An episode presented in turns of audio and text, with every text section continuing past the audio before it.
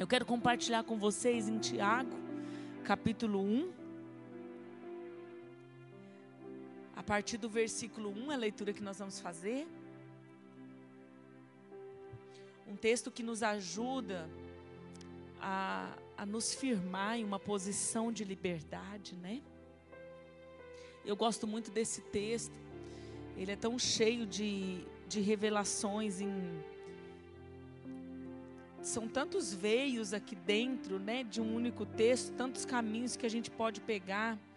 E eu amo meditar, eu amo ministrar nesse texto, porque ele nos leva a um lugar é, de realidade sobre liberdade, sobre libertação, é, sobre andar em liberdade. É, Tiago 1, a partir do versículo 21. Por isso, rejeitando toda a imundícia e superfluidade de malícia, recebei com mansidão a palavra em vós enxertada, a qual pode salvar as vossas almas. E sede cumpridores da palavra, e não somente ouvintes, enganando-vos a vós mesmos. Porque se alguém é ouvinte da palavra e não cumpridor, é semelhante ao homem que contempla ao espelho seu rosto natural. Porque se contempla a si mesmo e vai-se, e logo se esquece de como era. Aquele, porém, que atenta bem para a lei perfeita da liberdade, e nisso persevera, não sendo ouvinte esquecidiço, mas fazedor da obra, este tal será bem-aventurado no seu feito. Olha que lindo isso. Esse tal, essa pessoa que olha para isso, será bem-aventurado nos seus feitos, no seu feito, no seu andar, naquilo que faz. E me chama atenção aqui muitas coisas, é, mas eu, eu tenho assim um foco para essa noite. Eu quero começar falando sobre destacando aqui no texto é, aquilo que Tiago fala é, sobre acolher com mansidão a palavra em nós implantada. Porque esse é um, um grande erro das nossas vidas, da vida do crente, da vida do cristão, da vida daquele que está na casa do Pai, que anda na casa do Pai, que tem uma aliança com Jesus, conhece Jesus, mas às vezes tropeça aqui e tem uma falha de não acolher com mansidão essa palavra. Gente, como às vezes nós amamos Jesus num amor emotivo, um amor emocional, em um amor da nossa alma, que é diferente de um amor maduro, firmado no espírito, que é diferente de um amor sólido, de um amor consistente, firmado no nosso espírito. Quando nós amadurecemos e aprendemos a amar o Senhor no nosso espírito, depois na nossa alma, e aí sim, de dentro para fora, o levantar das nossas mãos terá todo um sentido. Quando a gente chega nesse ponto, a gente entende esse lugar onde Tiago quer que nós alcancemos acolher com mansidão a palavra em nós implantada.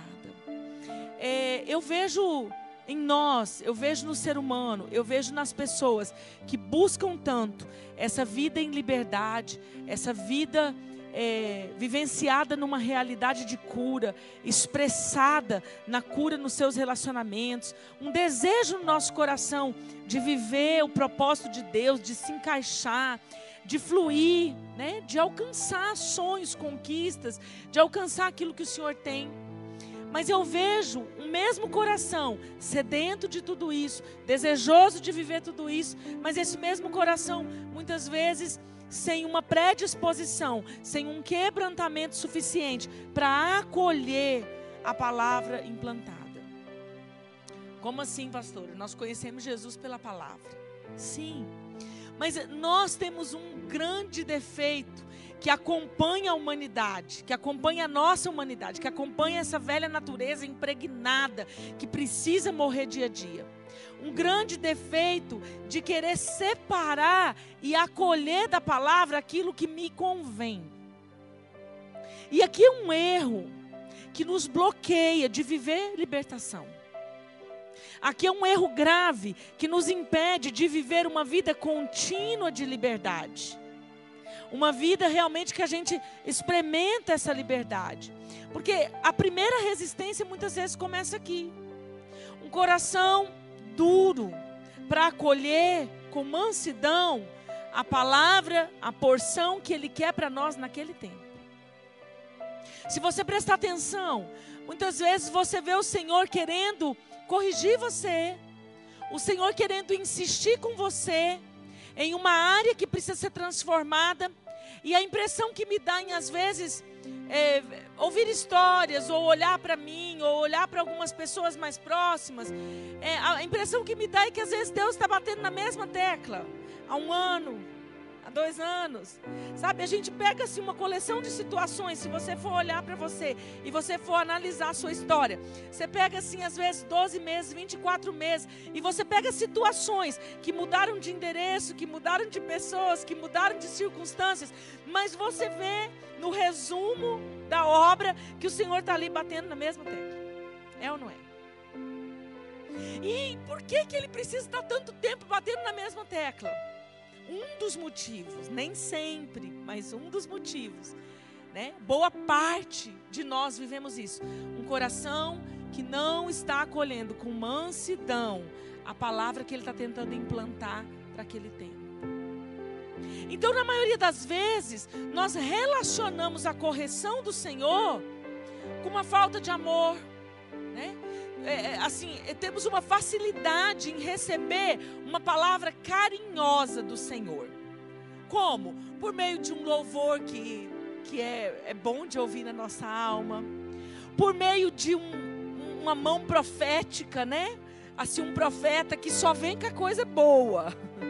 Quem não gosta, né, gente? Aquele profeta cheio de Deus que realmente carrega um dom né, da palavra de conhecimento, que a gente gosta de chamar de revelação, né, e aquele homem ou aquela mulher usados por Deus que realmente vem ali eh, desvendar o nosso coração, falar das nossas nossos anseios, das nossas vontades, mas no final ele mostra um caminho de bênção, um caminho de paz, de alegria, de confiança. Essa palavra nós não temos dificuldade de lidar, de receber? Essa palavra chega como um afago à nossa alma e muitas vezes nos impulsiona sim, nos anima sim, né? nos dá um empurrão no nosso processo de transformação. Mas muitas vezes o Senhor vai querer nos corrigir com uma palavra firme, com uma palavra dura. Muitas vezes Ele vai mandar um recado de posicionamento. E aí, na maioria de nós, problemas não resolvidos, dores não curadas, a rejeição ali intrínseca. É, gente, rejeição é um negócio terrível. Eu nunca vi área mais complicada de sair, né, de uma pessoa sair, porque ela vem em tantas facetas. A, a rejeição, quando você pensa, estou livre, estou curado, aparece uma outra face, né, de uma outra forma, ela se manifesta de uma outra forma. Então estou aqui citando rejeição, mas poderia citar outras coisas. Os nossos problemas não resolvidos, nossa falta de identidade, né? o nosso, a nossa falta de, de um entendimento maduro do que é essa vida cristã. Vários motivos nos fazem muitas vezes rejeitar essa correção do Senhor. Não sabemos lidar com a correção do Senhor. Então ele está dizendo aqui, ó, acolhe com mansidão a palavra em voz implantada. E, gente, eu quero dizer uma coisa para vocês. É, assim vai uma dica aqui, né? Aqui já na, nessa introdução, vai uma dica. Toda vez que você receber uma palavra, um texto pregado, né? Uma palavra que, que você, que não é bobo nem boba, sabe que Deus está tentando falar com você. Por meio de um louvor, por meio de um acontecimento, por meio de uma pessoa que falou para outra e você escutou, mas aquilo flechou você. Toda vez que você ouvir algo de Deus que provocar em você uma ira, Presta atenção, fica ligado. Esse é um sintoma que deve deixar suas duas anteninhas ligadas, seu radar assim, passando do amarelo e já no vermelho. Por quê? Porque quando eu não tenho mansidão para receber algo, a minha alma está gritando. A hora que a ira vem, ou a indignação, ah, pastora, não, mas eu não me iro quando nada é pregado, nem mesmo uma palavra profética que eu entendi que era de Deus, mas desagradou, eu não iro. Mas se você não ira, mas sente um desconforto, é desconfortável, presta atenção. Presta atenção. E obriga a sua alma a entrar em um lugar de mansidão. Obriga a sua alma a se aquietar e dizer: peraí, deixa eu ver o que, que Deus está querendo fazer comigo. O que, que Deus está querendo fazer em mim através, através dessa palavra. Porque a, a maldade em nosso coração, não só a maldade, mas a dureza do coração, que vem de um coração orgulhoso, soberbo, de uma natureza dura, essa parte da nossa vida, ela vai querer se manifestar. Ela vem para fora nesse momento em que o Senhor está tentando nos corrigir em algo que Ele está ali batendo na tecla. Aqui eu quero te transformar. Aqui eu quero te fazer entender algumas coisas. Aqui eu quero mudar algumas coisas em você. Hebreus 12, o versículo 11 diz assim: Nenhuma disciplina parece ser motivo de alegria no momento, mas sim de tristeza. Mais tarde, porém, produz um fruto de justiça e paz para aqueles que por ela foram exercitados. Hebreus 12, o versículo 11. Ele está nos afirmando: nenhuma disciplina, nenhuma correção, nada assim que é duro, né? nenhum tipo de confronto, ele vai ser um motivo de alegria naquele momento. E você sabe, gente, que eu insisto que a gente demora a aprender essa lição. Às vezes eu penso que tem fases da vida né, das pessoas que esse texto tinha que estar pregado assim no espelho, no guarda-roupa, você acordar, dormir, vendo, refletindo, porque é tão difícil fazer a alma entender uma coisa que a Bíblia traz com clareza. Ele disse: a disciplina não traz alegria no momento, e sim tristeza. Então, a minha alma que odeia a tristeza, a minha alma que detesta o desconforto, tem que ser vencida pelo meu espírito, que vem, né, dentro de mim, na minha consciência, na minha mente, e diz: espera aí, está desconfortável, mas eu estou agradando a Deus. Está desconfortável, mas eu estou sendo restaurada na tecla que Ele está batendo. Está ruim, está gerando uma tristeza, mas é para um bem maior. Está gerando uma tristeza, mas é para um lugar melhor. Está gerando um, um desconforto, está ruim de viver essa situação, mas eu preciso confiar, porque está escrito aqui. Eu tenho que ler isso para mim mesmo e dizer: nenhuma disciplina parece ser de alegria naquele momento parece sim ser de tristeza, mas, porém, todavia, entretanto, mais tarde, ó, mais tarde, depois, não é agora. E qual é o problema da nossa alma? O imediatismo se bate, se bate, se bate. Porque a gente não quer entender que a correção que a disciplina, que para o Senhor colocar as coisas no lugar na nossa vida, vai gerar alguns sentimentos desconfortáveis. A tristeza é só um deles. Por isso que nós resistimos à correção. Nós resistimos a esses processos. Mas ele diz mais tarde, porém, produz um fruto de justiça. E essa justiça não é da sua justiça. Diga graças a Deus. porque a sua é como trapo de imundícia. Mas ele diz que mais tarde um fruto de justiça é produzido. E por que nós não gostamos de esperar? É por isso que é tão difícil é, desempregnar da nossa mente essa necessidade da gente querer uma solução repentina, que ninguém gosta de sofrer. Nós queremos uma solução imediata. Nós queremos uma resposta rápida. E não tem problema em a gente querer. O problema é a gente se bater quando ele não dá essa resposta rápida. Queridos, processos que verdadeiramente nos libertam vão custar sentimentos de desconforto na sua alma. Só que aí está uma decisão para mim e para você. Será que eu vou confiar que isso está produzindo um fruto de justiça? Às vezes eu olho para alguém e digo: não vai adiantar. Eu olho para as pessoas às vezes falo: eu sei que você está querendo aqui que eu ore.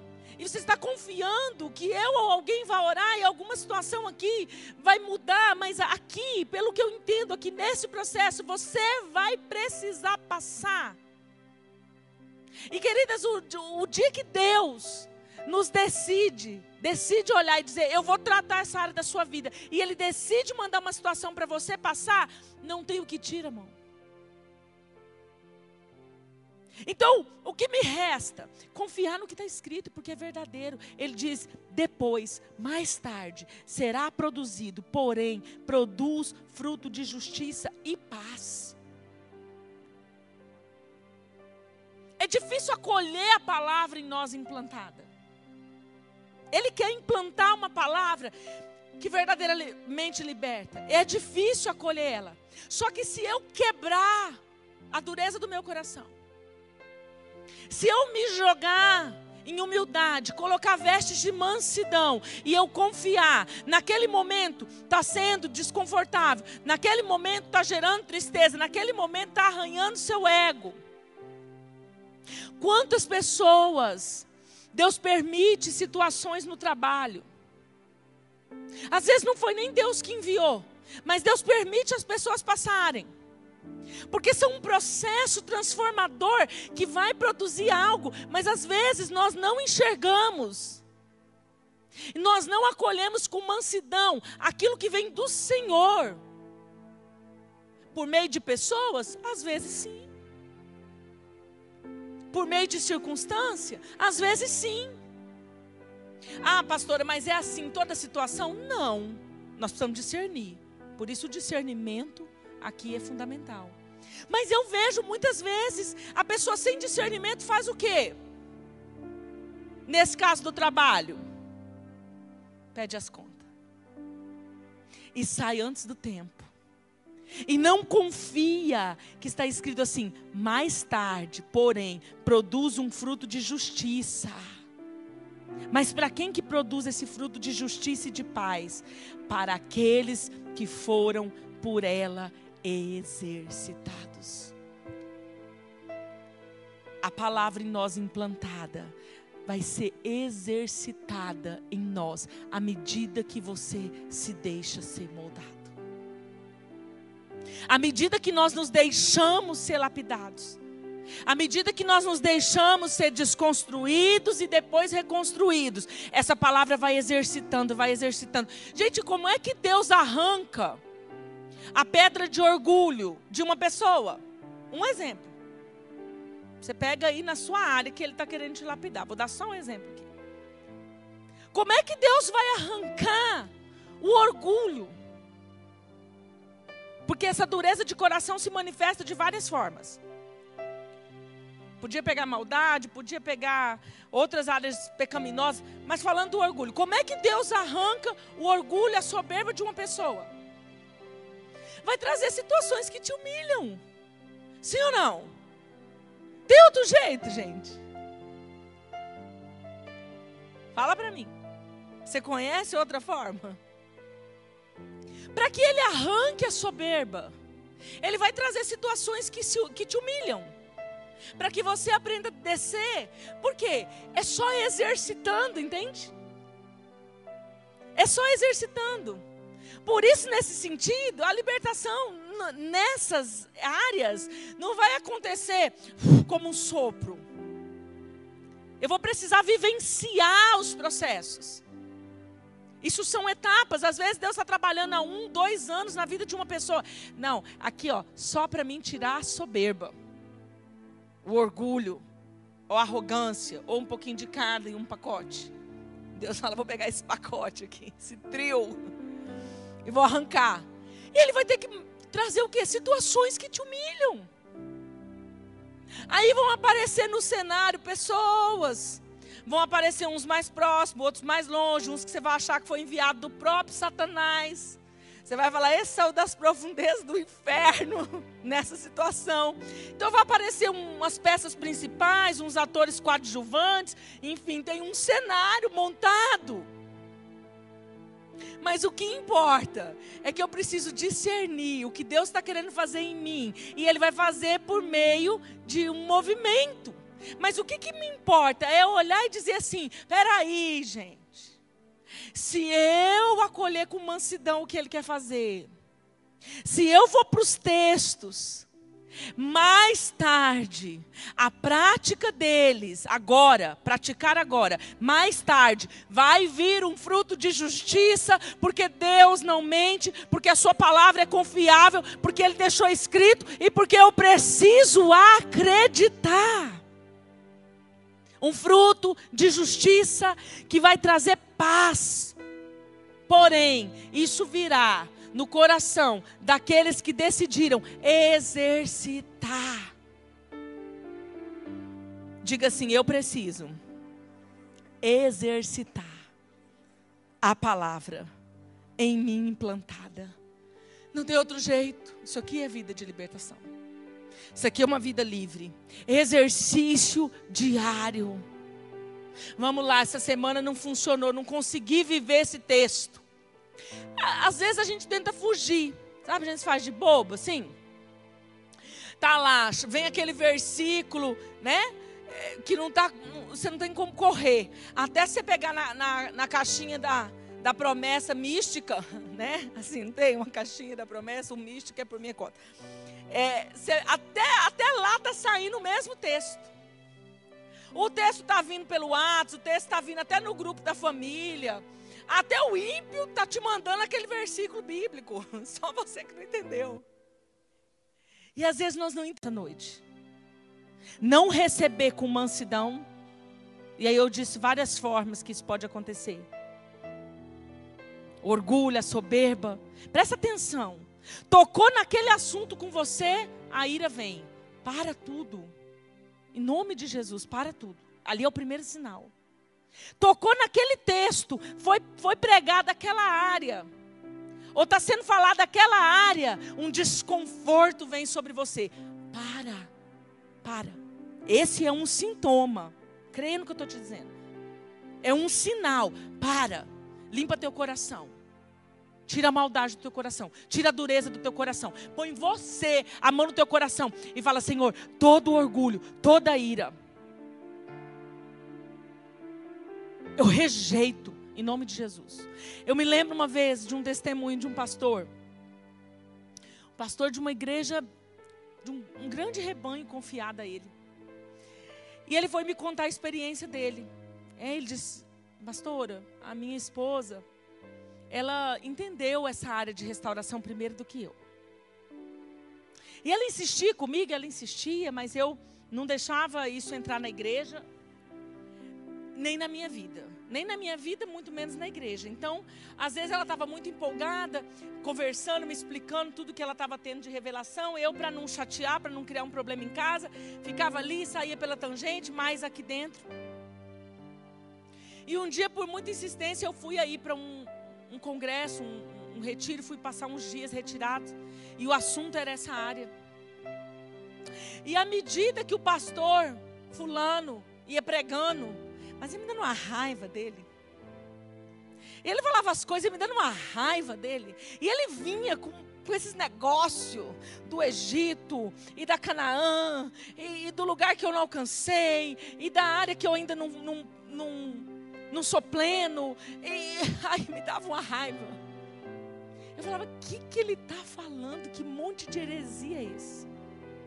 Eu falei, como é que o senhor venceu isso, pastor? Ele falou, vou te falar aqui a chave.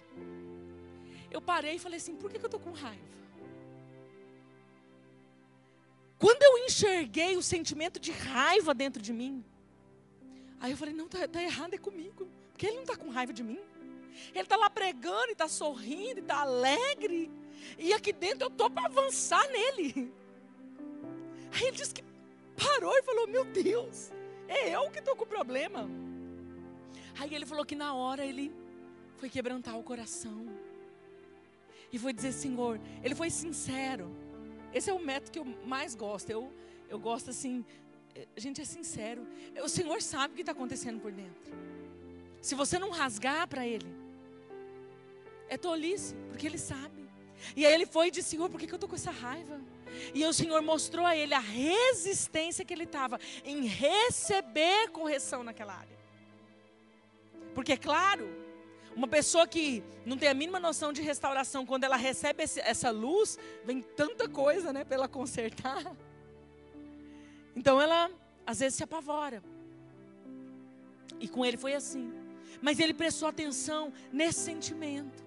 E ele diz: Espera e a primeira coisa que ele foi fazer foi clamar ao Senhor para limpar o coração. Então, quando você tiver em um momento que tiver desconfortável para sua alma, talvez você não está irado, não está querendo matar ninguém, mas está desconfortável de ouvir, para tudo. Bota a mão no teu coração e fala: Senhor, me dá um coração como uma terra fértil. Tira esse pedregulho que não vai florescer a semente que a semente não vai frutificar. Tira essa pedra, tira essas pedras, deixa essa semente descer. Me dá esse coração, essa terra fértil. E aí, depois que você conseguir receber a correção, depois que você deixar a palavra ser implantada em você, aí você vai perseverar na prática. Aí você vai brigar por cada ação. Briga, briga pela ação de reposicionamento. Briga pelo caminho de volta. Ai, pastor, tem um ano eu tentando fazer. Não tem problema. Se o Senhor está te corrigindo naquela área e ainda não frutificou, começa de novo. Começa de novo. Hoje, agora. Sai daqui com esse entendimento. Não, vou ter um concerto, vou sair daqui e vou praticar. Ah, Deus está insistindo com você em um versículo. Pregue esse versículo em 20 lugares. Você acordar olhando para ele, você sair para o trabalho, vai ter no carro, vai ter na tua mesa, vai ter em todo lugar. Deixa, deixa, deixa, deixa. Senhor, trabalha, trabalha, trabalha. Discerne as situações ao seu redor que Deus está proporcionando para libertar você. Gente, ninguém Ninguém vai escapar desses processos. Ninguém vai tirar você desse processo. Eu disse aqui, eu vou repetir. Para a gente fechar, eu vou repetir. Como é que Deus vai tirar alguém de uma natureza orgulhosa? Como é que Deus vai tirar o orgulho do coração de alguém? Como é que Deus vai tirar a soberba do coração de alguém? Como é que Deus vai tirar a arrogância do coração de uma pessoa? Não tem outra forma a não ser humilhando ela. Só que essa humilhação vai vir por meio de pessoas. Ainda que você ache, né, que um mero coadjuvante nessa cena seja o enviado do inferno. Mas as situações vão vir para arrancar de você algumas coisas. Mas, queridos, essa palavra diz: porém, depois virá um fruto de justiça e de paz. Quando você experimentar a liberdade, você vai ouvir a mesma área pregada, mas você vai ficar confortável agora. Está confortável, porque já foi, o processo já passou, a cura já veio. Muitas vezes, para te livrar da rejeição, para te curar definitivamente da rejeição, nós temos uma ilusão de pensar que é numa ministração, num ato representativo, que tudo isso coopera e ajuda. Mas não! A cura da sua rejeição vem nas situações que você é e se sente rejeitado. ah, pastor, eu pensei que a cura da rejeição era para a gente né, não ser mais rejeitado de jeito nenhum. Porque as situações que você se sente rejeitado é a prova dos nove. Como é que você está passando elas agora? Aí é, é o, o, a balança do quanto você já foi curado ou não. Então é exercitando a palavra. Vamos, vamos pegar aqui. Nesse caso da rejeição. A hora que eu sou tentada a me sentir rejeitado, ou que eu de fato na minha alma me sinto rejeitado, isso dói. Existe uma palavra que diz: ainda que meu pai e minha mãe me abandonarem, eu não te abandonarei. Ainda que meu, teu pai e tua mãe te abandonarem, eu não te abandonarei. Então essa palavra precisa ser o meu porto seguro naquela hora, não são as pessoas. Não um lugar para onde eu correr. Não uma diversão para onde eu correr. Não é algo que me dá prazer na minha alma para onde eu vou correr. É a palavra dele em mim que vai me sustentar. Então, quando o Senhor quer curar uma pessoa da rejeição, às vezes, situações de rejeição, que você se sente rejeitado, vão ter que vir. Assim como situações que te humilham para tirar seu orgulho vão ter que vir. E é essa prática que Tiago está falando, exercitando a palavra. É disso que ele está falando. Quando eu exercito a palavra, é na prática. Eu preciso pegar isso aqui e gerar vida em mim, na prática. Ainda que uma coisinha por vez, ainda que uma área por vez, tudo bem. Porque se ele for fazer tudo, a gente nem aguenta. Qual é a tecla que Deus está, ó?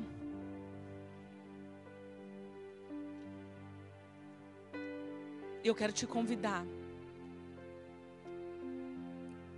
a duas coisas nesse, nesse final de mensagem. Entrega teu coração para o Senhor e diz: Senhor, eu, eu recebo o que o Senhor quer fazer. A palavra em mim implantada com mansidão. É o ponto aqui da mensagem de Tiago. Eu, eu recebo com mansidão. Eu não vou resistir. Eu não vou mirar. Eu não vou sapatear. Eu não vou fugir. Eu recebo a palavra em mim enxertada. Eu vou confiar que depois, um tempo depois, é o que ele diz, produzirá um fruto de justiça e de paz. Então eu vou enfrentar o desconforto.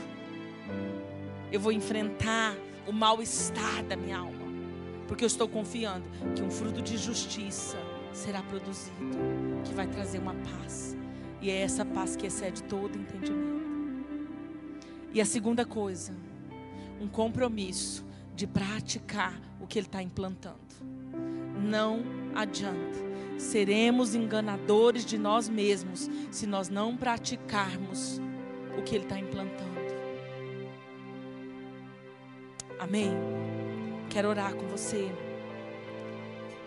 Curve a sua cabeça.